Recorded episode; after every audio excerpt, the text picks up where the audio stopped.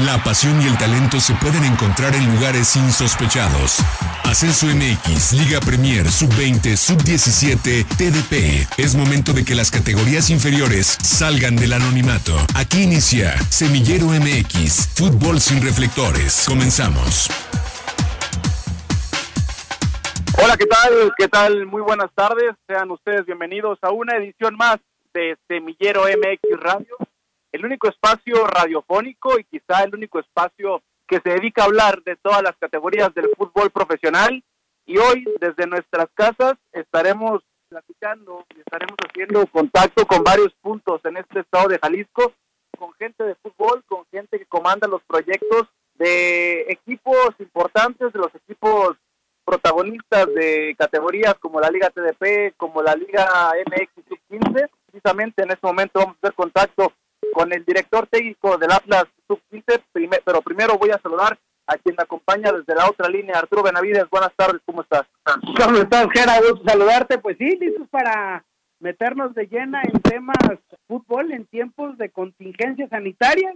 Saludamos con mucho gusto al profesor Jorge Bermejo, eh, profe, pues ¿cómo, cómo va el encierro, gusto saludarte, gracias por estos, por estos minutos eh, para Semillero MX y para platicar un poquito de, de, cómo se está viviendo esto en las otras categorías. De repente nos, nos llega la información o lo podemos constatar a través de los medios de comunicación, cómo lo viven eh, equipos de, de todo el mundo, porque es una situación mundial, pero a veces también hay, hay habemos o hay otros equipos eh, eh, en, las divisiones inferiores que tal vez no tienen los reflectores, pero que también están pasando por un momento crítico de contingencia y con casos más puntuales que ya estaremos ya estaremos ahondando en el tema. Profesor Jorge Armego, gusto saludarte, ¿cómo estás? ¿Qué tal, Gerardo? Arturo, buenas tardes. Así es como lo, lo dices, es, es este pesado, una cosa inusual que no estamos acostumbrados nosotros los que trabajamos en cancha día a día con el sol, los balones, la presión, y ahora en esta nueva faceta o, medida preventiva que, que nos hace pues conocer otro tipo de cosas que estamos implementando acá con la institución, con los muchachos igual. Quisiera andar ya directamente en el tema. Tú trabajas con menores de edad, con el primer escalón finalmente en, la cuestión del profesionalismo en nuestro país, como es la categoría sub-15.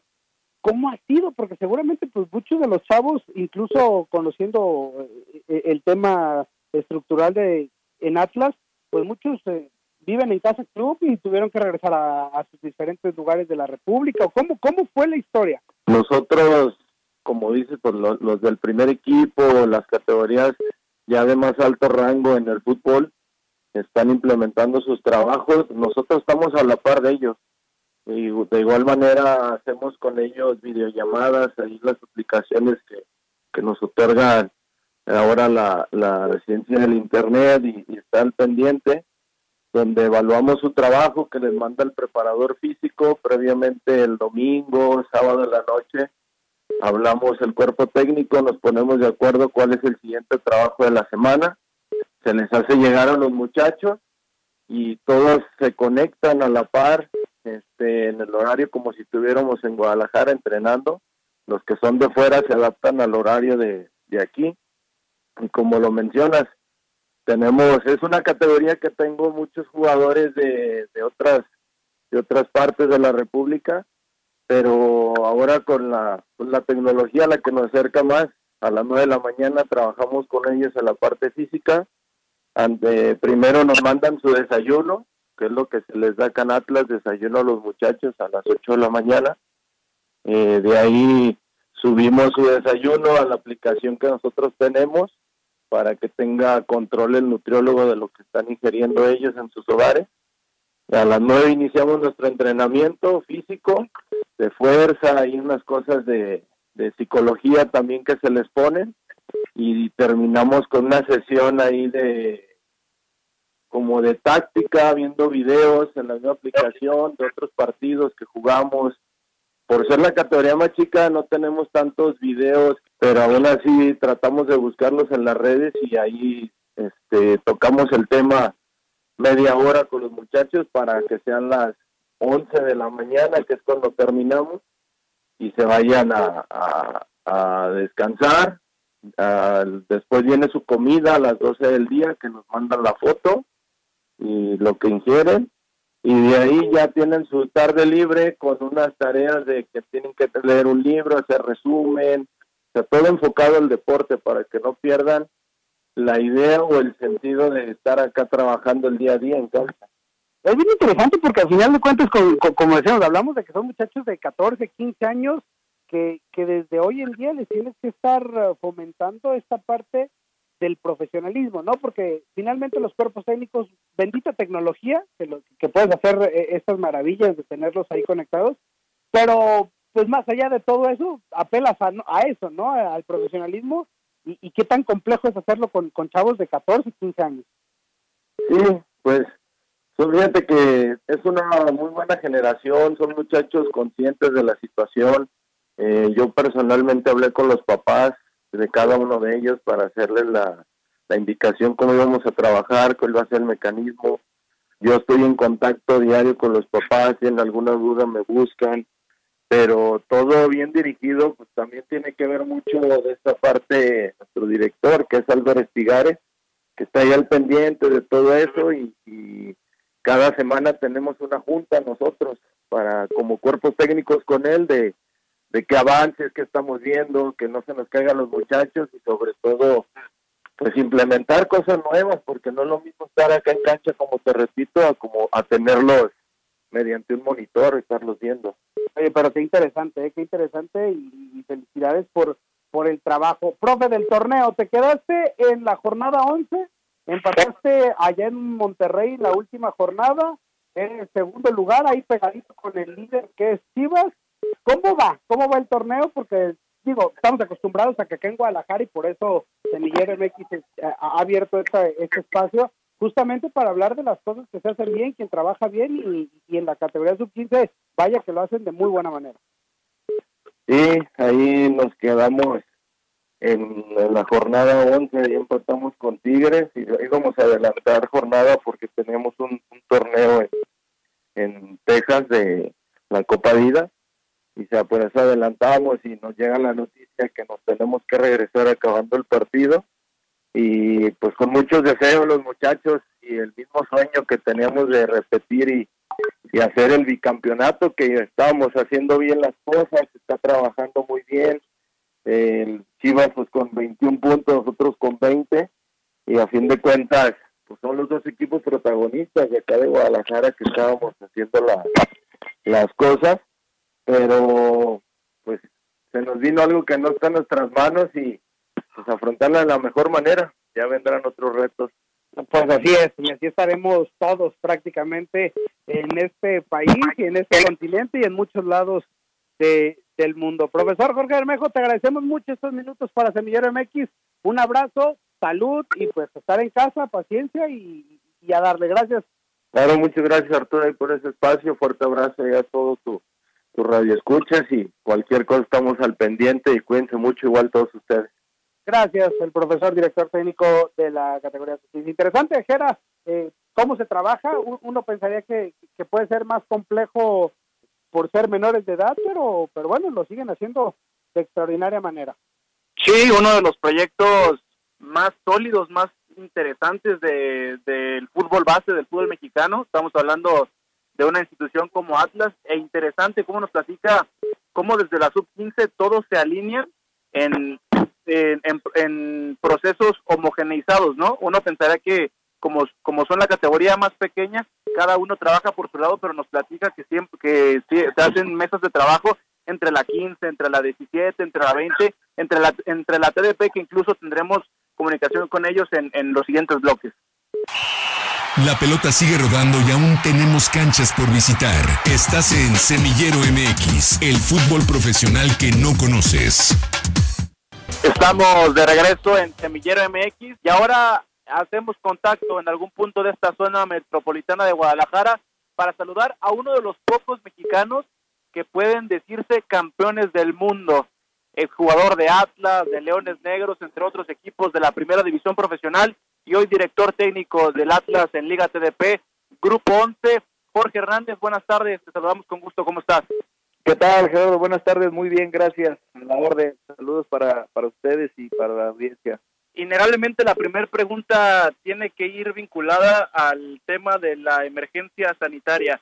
¿Cómo estás tú? ¿Cómo está tu cuerpo técnico? ¿Y cómo está trabajando tu plantel en esta época de parón? Eh, de salud, gracias a Dios, hasta ahorita estamos muy bien, esperemos así seguir. Estamos entrenando de manera virtual con ellos todos los días, pero dentro de lo que cabe, todo nuestro equipo de trabajo, todo el equipo en general y familiares de nuestros jugadores, todos estamos bien. Y hoy estamos hablando, para decirle a la gente que nos, que nos escucha, con el director técnico que tiene el equipo mejor ubicado a nivel nacional de este estado de Jalisco, número 7 a nivel nacional, de 187 equipos de la Liga TDP, que son eh, los rojineros del, del, Grupo 11. ¿Cómo ha sido esta aventura, George, ahora ya al frente de, de, un equipo? Hace dos años todavía trabajamos juntos este, como jugador y ahora ya, ya, entrando en esta dinámica de, de, director técnico. Exactamente, Arturo. Hace dos años todavía nos veíamos a diario allá en las instalaciones de la primavera. Y bien, fíjate que me está gustando mucho esta, esta nueva faceta, esta nueva etapa. La estoy disfrutando mucho y vamos bien. Los jugadores nos tienen de líderes. Yo no, yo, yo, yo los guío, pero ellos son los que se tienen, los, estamos de líderes en el grupo 11, estamos en tercer lugar en el, los equipos de no ascenso y en séptimo de en general. Y bien, la verdad que muy bien. Hay una calidad impresionante humana y futbolísticamente dentro del equipo, dentro de toda la institución de Atlas, y eso es lo que nos tiene arriba en la cima de, del grupo. ¿Cuál ha sido el mayor reto de esta de esta temporada con, con, el equipo? Porque además Atlas siempre a, estas alturas y en fuerzas básicas, y también es un poquito la razón de hacer de, de este proyecto Semillero MX, es platicar justamente de eso, de, de las cosas y donde se trabaja perfectamente, que son las fuerzas básicas de esta ciudad. Mira, la, el principal objetivo de la tercera división de Atlas como tal es eh, rescatar jugadores. Tú sabes que ya ahora, eh, hoy en día, toma mucho más importancia y tiene mucho más vistas la sub-20, la sub-17 y, en sí también la sub-15. Entonces, en la tercera edad pues, lo que buscan es los jugadores que ya no tienen una segunda oportunidad, o mejor dicho, que no tienen una oportunidad en 20, 17 y 15, es dárselas en tercera. Si, si funciona en tercera, el siguiente torneo vuelve a sub-20 y si no, es cuando se da de baja tenemos la gran fortuna de estar en una zona geográfica muy importante para el país, eh, que es la zona occidental, donde se sacan y salen muchísimos jugadores. Entonces en Atlas hay una cantidad impresionante de jugadores con calidad, que muchas veces, como te dije ahorita, en un torneo no les va bien, pero en el siguiente conocemos su calidad y por ahí les va muy bien y de ahí se van hasta primera división. Tuve el ejemplo de uno de mis jugadores de tercera, una vez que nos toca entrenar en Madriguera, el profe de, de, ese tiempo era Cufré, y les gustó bastante, de tercera se brincó a primera y debutó el partido amistoso contra el, que fueron a Juárez a jugar allá Atlas en la, la fecha FIFA. Ah, pues ahí debutó mi jugador en, en, amistoso. Y ahorita ya está en 20, sub-20 que te digo, ese es el principal objetivo de la tercera división de Atlas, poder poner y catapultar los jugadores para 17, 20 y hasta primera división y gracias a Dios se nos está acomodando y se nos está dando muy bien.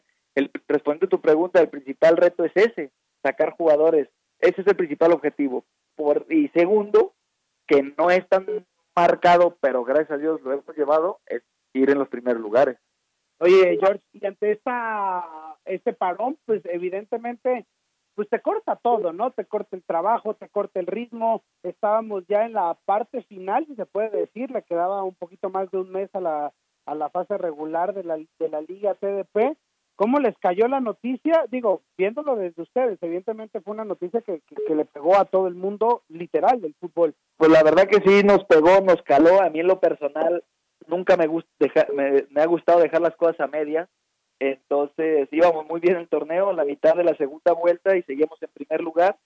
Nos cayó con amargura, viéndolo futbolísticamente pero por lo principal, que es lo personal, por el lado humano, creo que fue la mejor decisión de haberlo parado desde antes. Acá se paró, paramos los entrenamientos, eh, la decisión que se tomó por parte de Atlas, del director de Fuerzas Básicas, que fue parar y preferíamos perder un par, que así fue literal lo que nos dijo, prefiero perder un partido a que mis jugadores se nos enfermen de algo que puede ser mortal. Entonces creo que de esa manera fue la mejor decisión, pero futbolísticamente pues sí nos va a afectar, nos va a afectar chavos, les va a, nos va a afectar a toda la categoría, a toda la división, pero pues hay que sobreponernos a ellos. Si salimos de esta, que es muy peligrosa, yo creo que nos podremos acomodar en lo futbolístico sin problema alguno. Oye, Jorge, preguntarte ahora que mencionabas este tema de cuál era el objetivo de la, de la tercera división de Atlas. En ediciones anteriores hemos tenido mesas de análisis aquí en Semillero MX acerca de qué es lo que pasa con las canteras zapatillas, en este caso Atlas y Chivas. El otro día veíamos los datos que en Liga MX esta temporada solamente se ha debutado un jugador en esta zona metropolitana de Guadalajara y fue de Atlas, fue Jeremy Márquez. Y ahora nos ah. platicas de todas las plataformas que hay para toda la, para toda la calidad de jugadores que, que hay en Atlas. ¿Qué está pasando? ¿Cuál es el problema al final que, llega a primera división? ¿Es el salto? Este, no sé, no sé, ¿hay algún problema cuando llegan a la 20, la 17 o qué pasa al final cuando llegan al primer equipo? Mira, por lo que he por, lo que he platicado y he escuchado y he visto, el salto de sub-20 a primera división todavía les queda un poco grandes a algunos jugadores. Yo creo, y siempre lo he dicho, y así fue, así me, pareció, depende de cada jugador. Hay jugadores que desde los 7, 17 años, por ejemplo, a mí Ponchito González se me hace un jugador muy maduro. Tú lo ves de jugar de 17 años y parecía que tenía 5 años jugando profesionalmente en primera división. Entonces, eh, depende de cada jugador, la madurez que tiene eh, mentalmente, futbolísticamente dentro de la cancha, que depende de ello. Pero normalmente la mayoría les queda un poco grande el salto de sub-20 a primera división, porque en sub-20 te estás enfrentando contra puros jugadores de esa edad. Y vas a jugar a primera división y te encuentras con experimentados, seleccionados de 35 años que tienen un colmillote que no lo vas a encontrar un chavo de 20 años. Entonces, si les queda grande, les cuesta, que por eso ahora mismo yo estoy en desacuerdo con la liga que quieren formar. La de, ¿cómo le llaman? Desarrollo. La liga de desarrollo, pues va a ser lo mismo, nada más le aumentas tres años a la, a la, al, al límite de pero realmente va a ser lo mismo, porque van a tener jugadores, van a estar jugando con puros jugadores de 23 años o para abajo. Pero ¿qué pasa cuando lo metes a primera división? Y ese de 23 años juega contra uno de 34, seleccionado, eh, con 15 años de carrera en primera división, se lo va a comer simplemente por el colmillo que tiene. Pero bueno, son decisiones que toman arriba sin preguntar a los jugadores que son los principales protagonistas del fútbol. Oye, y al final de cuentas, e, e, esa historia pues, también les tocó a ustedes vivirla, ¿no? O sea, tú con 17 años y toda esa generación, Héctor, Giovanni, Carlos, después de Perú, vinieron y, y tuvieron que abrirse espacio en sus 17, 18 años y hubo quien les dio y como tú que jugaste 12, 14, 15 años en primera división y hubo otros que no les dio y tuvieron que regresar a hacer sus procesos en fuerzas básicas. Hoy vemos aquí quién sigue, ¿no? Finalmente e, es una cuestión de, de calidad futbolística o de, o de personalidad más allá de que de la edad, ¿no? Sí, claro. Pues yo creo que primero es de mentalidad. Primero es de mentalidad. Fíjate, yo gracias a Dios me, me, me extendiste los años, yo jugué 10 años y estoy tranquilo porque yo decidí parar. O sea, todavía tuve oportunidad para jugar eh, en Liga de Ascenso, me ofrecieron dos equipos más y decidí parar. Mejor me quedo con mi familia, me preparo y fue cuando me dediqué a estudiar el ENSI. Me gustó mucho y ahora estoy disfrutando mucho lo que estoy viviendo. Jorge, te agradecemos mucho este este enlace, deseándote que la salud continúe contigo, con tus seres queridos. Así es, Arturo, muchas gracias, me gusta saludarte, estamos a la orden, saludos Gerardo y, y ahí a toda su a su audiencia que sigamos con, con el quedarnos en casa.